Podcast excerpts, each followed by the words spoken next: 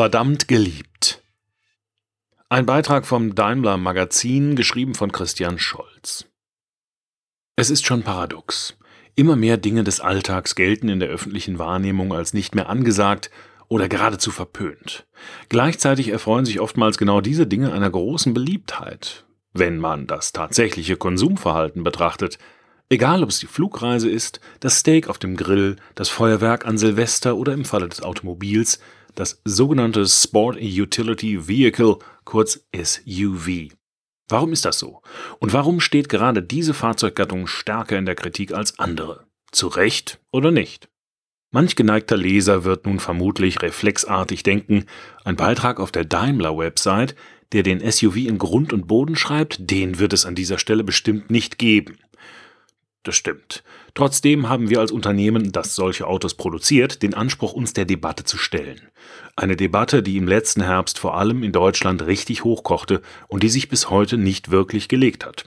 Das zeigt sich in der Medienberichterstattung ebenso wie auf den Fridays for Future Demonstrationen, die sich besonders kritisch mit dem Thema der individuellen Mobilität auseinandersetzen. Ich finde, das ist ihr gutes Recht.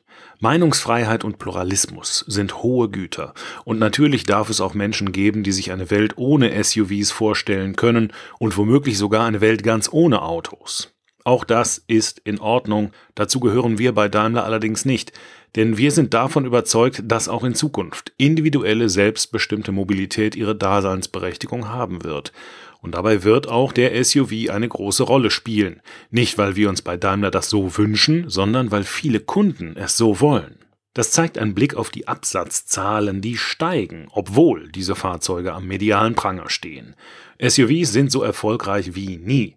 Sie gehören mit über einer Million Zulassungen im zurückliegenden Jahr in Deutschland zu den am meisten nachgefragten Modelltypen. Mit einem Anteil von 32,2 Prozent ist laut Kraftfahrtbundesamt KBA jeder dritte neu verkaufte Pkw ein SUV. In den Vereinigten Staaten machen sie sogar die Hälfte aller Neuzulassungen aus. Und dass Mercedes-Benz mit 2,34 Millionen ausgelieferten Fahrzeugen seinen Absatz noch einmal um 1,3 Prozent im Vergleich zum Vorjahr steigern konnte, lag auch am Zuwachs im SUV-Segment, allen voran bei den Modellen GLC und GLE. Der Marktanteil von SUVs könnte laut einer Studie des CAR-Instituts der Universität Duisburg-Essen im kommenden Jahr sogar noch weiter steigen, auf bis zu 34 Prozent. Sind nun all diese Kunden rücksichtslose Egomanen oder haben sie vielleicht gute und rationale Gründe für ihre Kaufentscheidung? Wir wollen im Folgenden einmal auf die Fakten schauen, die Ausschlag für ihre Kaufentscheidung sind. Und wir wollen zeigen, welchen Beitrag wir als Automobilhersteller leisten, damit zukünftige Mobilität besser im Einklang mit Natur und Umwelt steht, unabhängig davon, ob das vierrädrige Gefährt nun eine Limousine, ein Kombi oder eben ein SUV ist. Erster Fakt. SUVs sind auch nur Autos. Das von manchen als Stadtpanzer titulierte Monstrum, das sich durch enge Altstadtgassen wälzt, gleicht doch eher einem modernen Schauermärchen. Die Realität ist es nicht. Ein SUV ist ein normaler Pkw, das sieht auch das Kraftfahrtbundesamt so. Klar, er kommt optisch etwas anders daher, aber nüchtern betrachtet ist ein SUV nicht mehr und nicht weniger als ein etwas höher gelegtes Auto, das einen größeren Freizeitwert bietet. Es ist teilweise geländegängiger und die Hobbyutensilien lassen sich darin besser verstauen, als in einem Coupé. Gleichzeitig aber sind diese Autos in der Regel genauso alltagstauglich wie ein Kombi oder ein Kompakter. Warum aber taucht der SUV durch seine Bauweise vielen als Feindbild? Da wäre aus Sicht der Gegner zunächst einmal die Größe zu nennen. Doch ist ein SUV per se überdimensioniert? Richtig ist, der SUV mag durch seine höhere Bauweise optisch wuchtiger erscheinen, de facto ist er es aber meistens gar nicht.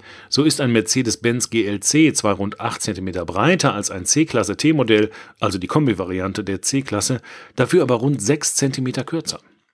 Der Großteil der verkauften SUV findet sich genau in diesem kompakten Segment. Bei Mercedes-Benz wären das der GLA auf Basis der A-Klasse, der GLB auf Basis der B-Klasse und der bereits genannte GLC auf Basis der C-Klasse. Natürlich gibt es einige größere Varianten im Angebot, die mehr Platz bieten, zum Beispiel für Familien, doch sind diese auch nicht voluminöser als zum Beispiel ein Kompakt-Van, dessen Maße in etwa einem Mercedes-Benz GLE entsprechen, den es übrigens auch als Siebensitzer gibt. Nur, dass ein Van oder ein Bus bei vielen Menschen einfach sympathischere Assoziationen wecken. Doch auch deren Fahrer nutzen ihr Gefährt häufiger, um zur Arbeit oder zum Einkaufen zu fahren, als zum Campen auf der Schwäbischen Alb. Zweiter Fakt. SUVs sind nicht gefährlich. Größe und Bauweise von SUVs werden auch herangezogen, wenn es darum geht, dass solche Fahrzeuge gefährlicher für Fußgänger sind und bei Zusammenstößen einen größeren Schaden verursachen sollen. Manche SUV-Gegner haben Unfälle, in die solche Fahrzeuge verwickelt waren, gezielt für ihre Argumentation herangezogen. Jeder Unfall ist schrecklich und einer zu viel. Es geht hier nicht um Relativierung. Trotzdem sollten gerade in der Unfallforschung sachliche Argumente zählen und nicht subjektive Behauptungen oder Empfindungen. Hier lohnt es sich, die Studien der Euro-NCAP einmal genauer anzuschauen. Die NCAP ist eine Gesellschaft europäischer Verkehrsministerien, Automobilclubs und Versicherungsverbände, die anhand von Crash-Tests die aktive und passive Sicherheit von Fahrzeugen misst und beurteilt. Die Experten der Organisation haben zum Beispiel herausgefunden, dass die Masse eines Fahrzeugs im Vergleich zur Geschwindigkeit eine höchstens marginale Rolle spielt. Ab einem Tempo von 50 km/h wird es für Menschen bei einem Aufprall grundsätzlich lebensgefährlich, unabhängig davon, ob das Fahrzeug ein kleiner Smart oder ein großer SUV ist. Eine höhere Front, wie sie bei SUVs oder auch Vans zu finden ist, birgt eine höhere Gefahr für Brust- und Kopfverletzungen.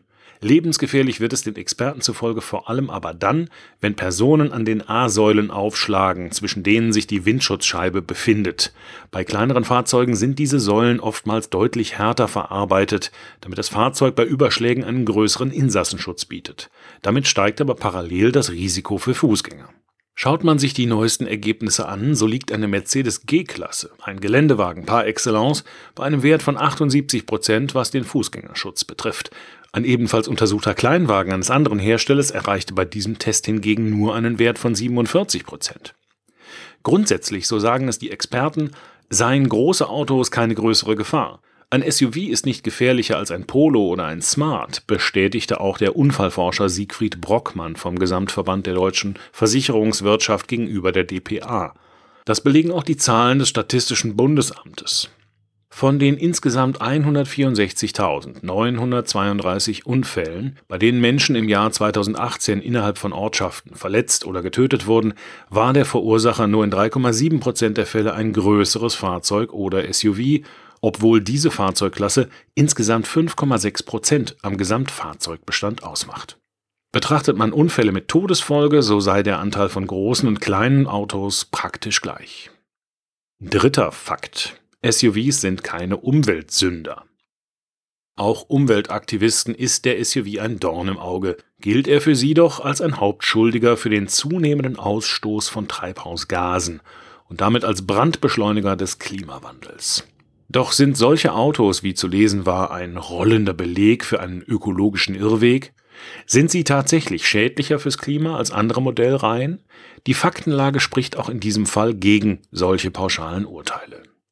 Ein Mercedes-Benz GLC 220d 4MATIC in der am häufigsten verbauten Motorisierung verbraucht im WLTP-Messzyklus nur einen geringen Mehrverbrauch im Vergleich zu einer identisch motorisierten und ausgestatteten Mercedes-Benz C-Klasse 220d 4MATIC T-Modell.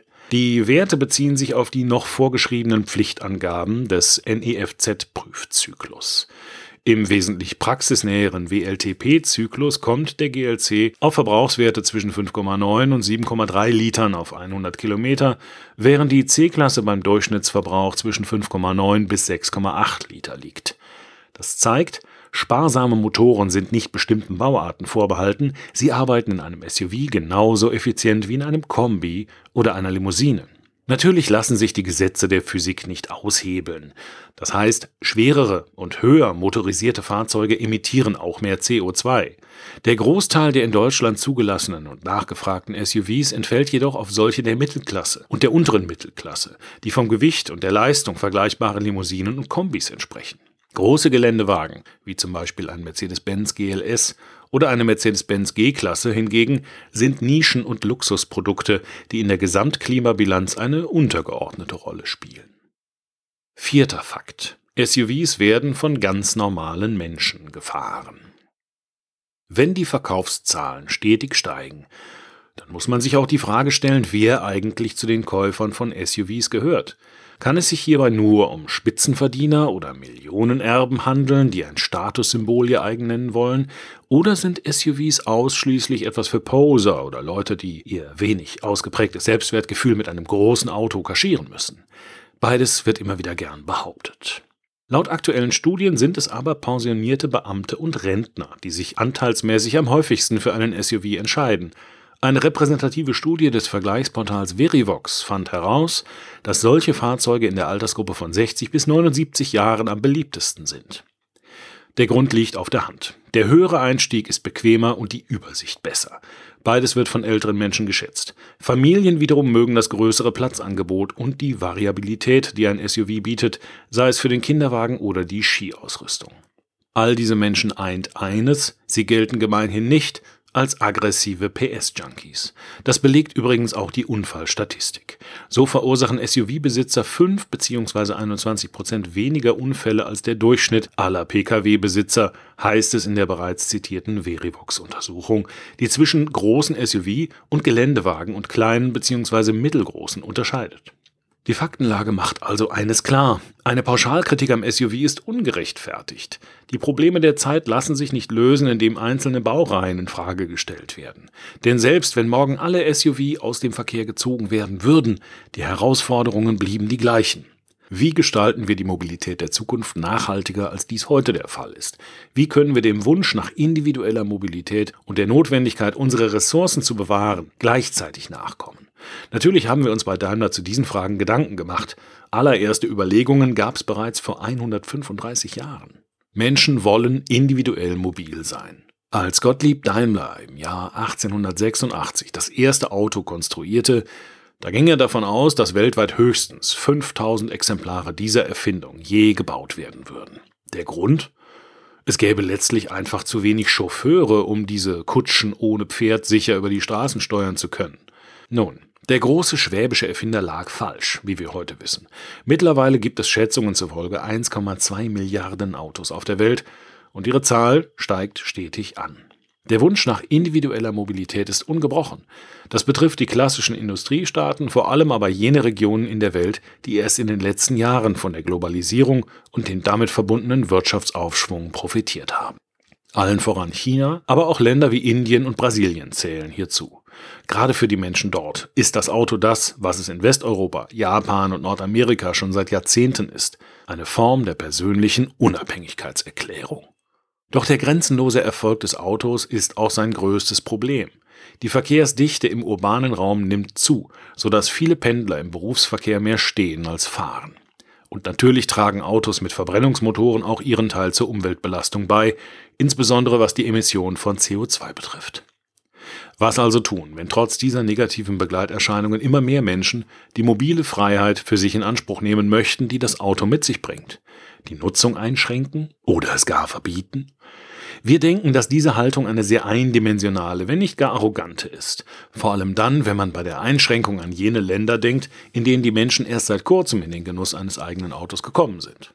SUV oder nicht, Verzicht ist kein Fortschritt. Bei Daimler sind wir davon überzeugt, dass durch verordneten Verzicht kaum ein Problem unserer Zeit dauerhaft gelöst werden kann. Aus unserer Unternehmensgeschichte haben wir gelernt, dass die Lösung von Problemen in der Regel das Ergebnis von Forschungs- und Entwicklungsarbeit war, egal ob es dabei um den Airbag, den Katalysator oder Assistenzsysteme wie etwa unseren elektronischen Abstandshalter Distronic handelt. Jedes Jahr meldet Daimler über 1500 Patente an alle mit dem Ziel, die Mobilität weiterzuentwickeln. Wir sind überzeugt, dass Taten wichtiger sind als Worte, wenn man etwas verändern will. Und ganz egal, ob SUV, Limousine, Kombi oder Kompakter, unsere Vision sind das unfall- und lokal emissionsfreie Fahren. Dem Klima ist es egal, aus welchem Fahrzeugsegment die Emissionen kommen, entscheidend ist, dass sie in Summe sinken. Und dazu bieten wir heute schon eine ganze Reihe an Optionen auch im SUV-Segment vom GLC und GLE Plug-in Hybrid, dem GLC F-Cell bis zum vollelektrischen EQC 400. Schon im Jahr 2030 wollen wir mehr als die Hälfte unserer Autos mit Elektroantrieb verkaufen. Und das ist durchaus ambitioniert, bedenkt man die vielfach längere Entwicklungs- und Erprobungszeit eines neuen Autos. Weniger Staus und Unfälle wiederum kann es in Zukunft vor allem dann geben, wenn Autos intelligenter miteinander vernetzt sind und autonome Funktionen den Fahrer immer weiter entlasten. An all dem forscht Daimler intensiv, und zwar nicht nur im Bereich Pkw, sondern auch bei Lkw, Vans und Bussen. Darüber hinaus setzen wir als Unternehmen auch auf neue Mobilitätskonzepte, die vor allem in Großstädten eine Alternative zur ausschließlichen Nutzung des eigenen Pkw sind. Maß, Mitte, Innovation. Der Blick auf die Faktenlage hat gezeigt, dass durchschnittliche SUVs weder mehr Platz beanspruchen, noch gefährlicher im Straßenverkehr oder schädlicher für die Umwelt sind und auch in der Unfallstatistik nicht negativ zu Buche schlagen. Warum also eine ganze Fahrzeuggattung verteufeln, die ihren Käufern doch offensichtlich Freude macht, viele Vorteile bringt und deshalb weiter nachgefragt wird? Richtig, dafür gibt es keine sachlichen Gründe.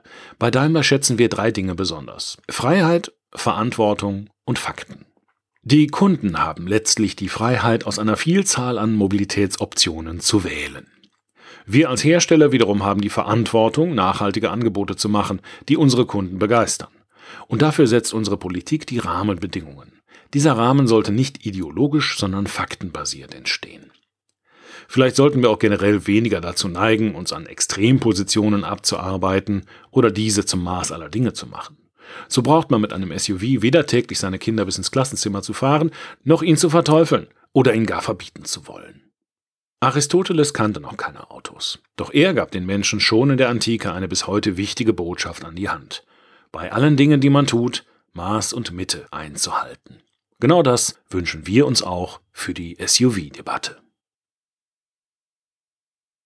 Dieser Beitrag wurde eingelesen von Frank Lindner, Sprecher bei Narando.